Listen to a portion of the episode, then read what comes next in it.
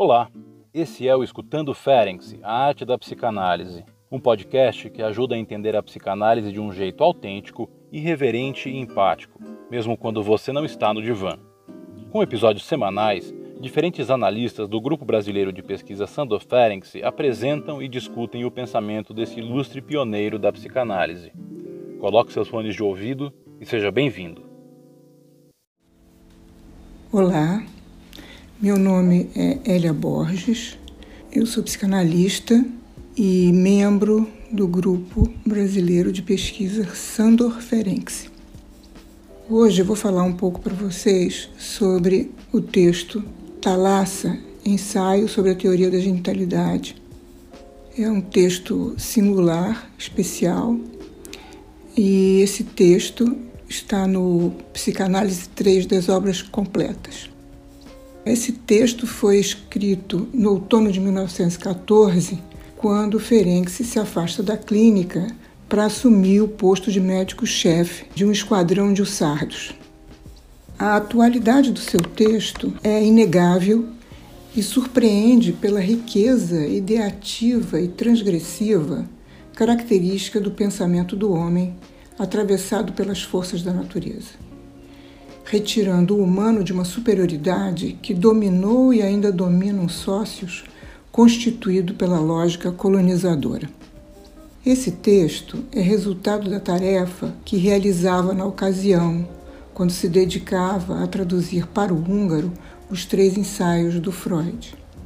Certamente foram suas observações sobre as ideias expostas nesse texto de Freud que o levaram a construir um novo diálogo em relação à teoria da genitalidade. Em 1915, ele recebe a visita de Freud, que depois de ler o seu trabalho, insiste na sua publicação. Porém, o texto só foi publicado no ano de 1924, por conta de certa resistência de Ferenczi em expressar suas ideias aplicando conhecimentos psicanalíticos aos órgãos em seu funcionamento biológico e histológico, já que provocar uma transposição de fronteiras entre campos do saber não respeitava a separação entre os pontos de vista próprios às ciências naturais e os pertencentes às ciências do espírito. Em 1923, então, ele resolve que vai realizar sua publicação convencido de que para o mencionamento necessário e amplitude do conhecimento psicanalítico, seria fundamental transgredir os limites ofertados pelo atravessamento de outras áreas do conhecimento. Propõe então a pesquisa psicanalítica o método ultraquístico, a transversalidade como método para o entendimento da complexidade humana. Desde seus primeiros textos, que estão publicados no livro Os Escritos de Budapeste, Ferenc, entre outras pertinentes questões impulsionadoras de seus achados teóricos, já se ocupava em problematizar a ideia de dualismo por onde as ciências se pautavam. No texto de 1900, Consciência e Desenvolvimento, que se encontra nesse livro, Ferenc irá apontar tanto a fixidez do materialismo quanto do idealismo como entrave ao conhecimento, podendo levar até à destruição. Para ele, o imobilismo é a morte. Portanto, o abandono do dualismo é radical. A ciência deve ter como fundamento filosófico o monismo. Ainda nesse texto de 1900, Ferenc nos diz: o presente e o passado finalmente adquiriram um lugar singularmente novo no seio de um sistema de ideias que percebe a humanidade no conjunto de fenômenos naturais, sistema que chamamos de monismo. Em Thalassa, o monismo é ocupado pelo ultraquismo.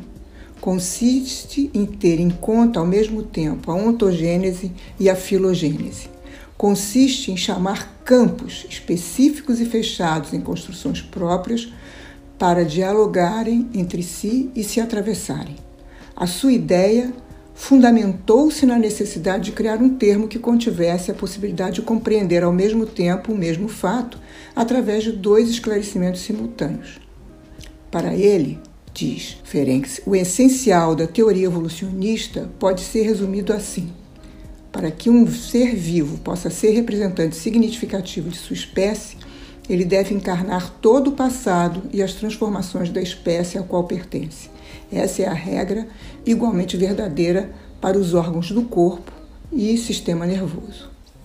Sugerindo a psiquiatria e a psicologia uma via evolucionista, rompe definitivamente com o organocientificismo. Corpo e alma, assim, são pensados como uma realidade única.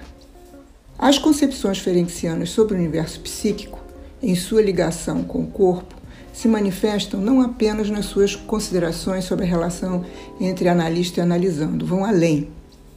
Em Thalassa, Ferenc coloca em cena o homem em sua relação íntima com o cosmos, na materialização do universo psíquico realizado através do corpo, do corpo como portador de uma linguagem arcaica. Questiona a racionalidade decorrente da ruptura realizada no pensamento ocidental, revelando o outro que habita em nós um avesso que se expressa na emanação rítmica com o universo. Herdeiro de Freud, levando adiante sua teoria da genitalidade, irá propor em Thalassa a constituição do homem em seu confronto com as forças que o cercam e o cercaram desde tempos inaugurais, resgatando a teoria do símbolo associada ao prazer, em que o organismo e psiquismo são a realidade total do ser vivo. Nos fala de um bios desejante, pois é no corpo onde se atualizam todos os processos evolutivos, do protozoário ao homem.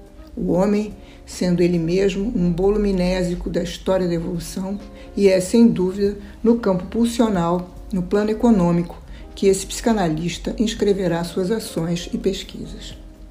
Ao trazer suas problematizações sobre os erotismos constituintes do processo de genitalização, tinha em mente a questão da ejaculação precoce, problemas de impotência sexual. Para pensar sobre esses processos, convoca as ideias de retenção e expulsão e encontra nos mecanismos uretrais e anais elementos para uma conversa ativa entre a fisiologia e a lógica libidinal, estabelecendo uma continuidade entre os órgãos na cooperação anal e uretral para o processo de ejaculação.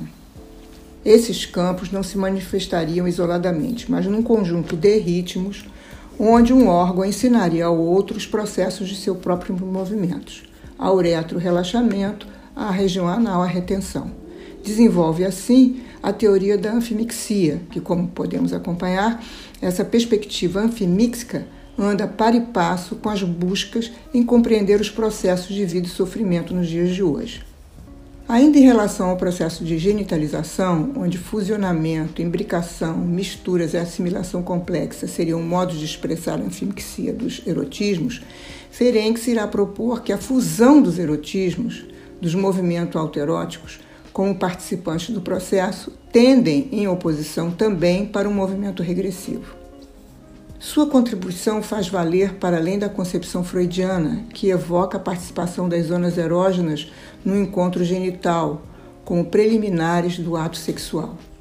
Ferenc observa como esses processos vão estar em plena preponderância no ato sexual genital, na medida em que utiliza o coito para evocar o que denomina regressão talassal em que seria viável experienciar momentaneamente o desejo de fusão vivido pelo retorno ao útero materno, que se concretizaria através da identificação de órgão fantasisticamente e na realidade.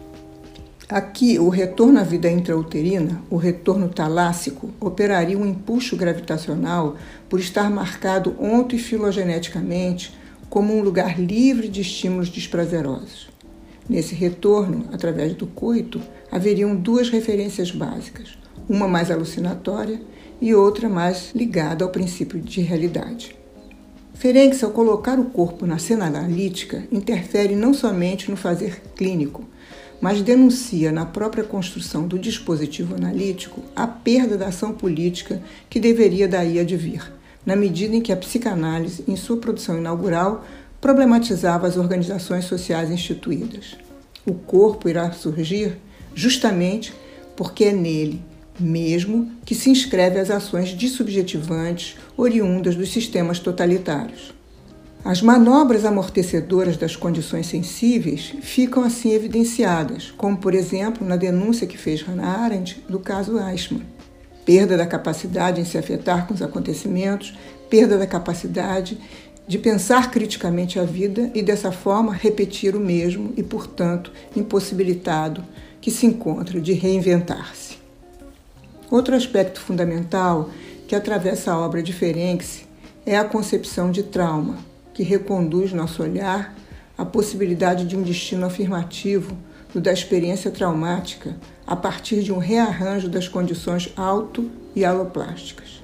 Do mesmo modo, esse tema se refletirá em relação à traumatogênese, a teoria das catástrofes, que irá desenvolver em Thalassa, sua bioanálise, em que o desenvolvimento do indivíduo e da espécie se realizariam por experiências traumáticas vividas no corpo, e que tais experiências engendrariam a instauração de uma situação nova, desencadeando assim uma busca por outra cartografia imaginária. Ferenc nos fala que os traços de todas as catástrofes estão inscritas filogeneticamente no corpo e se acumulam no plasma germinal. E nos lembra também como as experiências traumáticas não resolvidas permanecem em cada sujeito e irão derivar em sua vida genital de modo a forçar a repetição de situações de desprazer. Esse acúmulo, por vezes, levaria ao processo de autotomia. É pela observação de animais que se separam de partes doentes do seu próprio corpo a fim de preservar a vida que Ferenc se propõe uma nova compreensão para os mecanismos de resolução dos traumas, onde a autotomia serviria de modelo. A autoclivagem, como mecanismo de resolução na perda de parte de si, abre para uma concepção da vida em que vida e morte operam juntas, e é a abertura contida no movimento de perda que esse autor e clínico propõe como uma condição afirmativa do trauma. Cabe ainda ressaltar, na riqueza singular desse texto ferenciano, duas observações.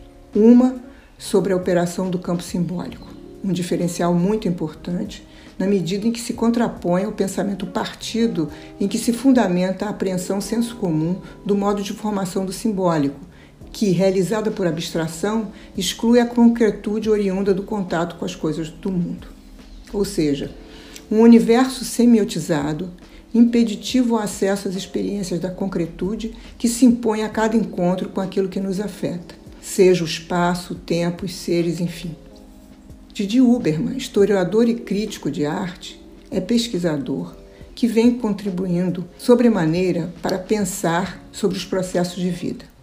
Em seu livro A Imagem Sobrevivente, nos alerta ao recorrer a duas concepções sobre a formação dos signos manifestas no século XIX. Uma de Cassir e outra de Warburg. A primeira proposta por Cassir evocando a episteme que se estabeleceu como legítima, sendo o campo simbólico contemplado pelos entrelaçamentos significante-significado, locos da representação. A segunda, o contraponto que se obscureceu, já que Warburg propunha que o caos faria parte do campo simbólico. Por caos, entenda-se algo que foge de uma lógica racionalizada e que se implica no contato com formas e forças, com os objetos que povoam o mundo, que transitam entre mundos interior e exterior. A partir dessa concepção de Warburg, podemos entender como as experiências estéticas oferecem, por sua capacidade afetável, a chance de operar novos arranjos no simbólico. Aqui evoco as contribuições de Thalassa, que nesse sentido nos aportam elementos para entender o processo de simbolização, operando seus fazeres através das marcas no e pelo corpo. O projeto bioanalítico que traz para a constituição da subjetividade a produção no campo intensivo do BIOS em sua trajetória ontológica e filogenética, pelo embate das forças, materializa-se no fazimento de um espaço para a elaboração do simbólico, em que as coisas não são somente agrupadas, dispostas em uma ordem diferente, mas são reinventadas. Nesse sentido, a contribuição de Abraham sobre Thalassa, que nos diz em seu texto introduzindo Thalassa, quando de sua publicação em território francês em 1960. Os vasos dilatam-se como para absorver um objeto, e tal ficção orgânica torna-se o próprio símbolo do desejo recalcado. Assim utilizamos nosso corpo para a simbolização, como o artista se serve de seus materiais para criar a obra de arte, materializando como mágica desejos reprimidos. E se assim acontece, é porque a verdade científica e a verdade poética aqui se revelaram da mesma essência. Para finalizar, chamo a atenção a perspectiva que nos trouxe Ferenczi sobre a permanência em nós do eco da trajetória existencial da vida no planeta. Essa contribuição encantou Freud de tal maneira que, em 1915, escreve um texto intitulado Neuroses de Transferência Uma Síntese, texto não tornado público, e propõe uma perspectiva filogenética em que as neuroses seriam fases do estado da humanidade. Segundo Freud, o que se manifestaria patologicamente como neurose foram recursos potentes, em outros momentos, para enfrentar catástrofes que se interpunham à vida uma perspectiva fundamental para se compreender melhor sobre determinadas expressões sintomáticas, revelando o modo redutor que se conduziu por um certo olhar psicanalítico que se afasta de um erotismo criativo. E como complemento, vou citar ainda Abraham para fechar então a minha fala. A visão biológica de Ferenczi desperta ressonâncias profundas e indizíveis em nós. Aqueles que negam a validade científica de Thalassa ainda podem reconhecer em sua poesia e mitologia um objeto de meditação. Este extraordinário épico cosmogônico, por que não considerá-lo como tal, que emerge na psicanálise, segue linhas criativas de pensamento para produzir efeitos libertadores e terapêuticos. Isso porque revela que a verdade científica e a poética têm fundamentalmente a mesma essência. A alegria e a vitalidade de ler Thalassa é como ela expõe o colapso progressivo da participação hermética que em nosso ego impede o contato entre os aspectos racionais e irracionais. Bem, eu vou ficar por aqui. Desejo ter contribuído para aqueles que leram e para aqueles que não leram, instigada a curiosidade.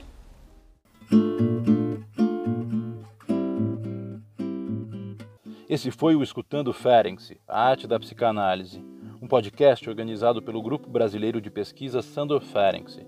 Os episódios do Escutando Ferenczi são publicados toda sexta-feira. E para quem quiser saber mais sobre o nosso grupo e atividades, estamos também no YouTube e no Instagram. Até a próxima semana!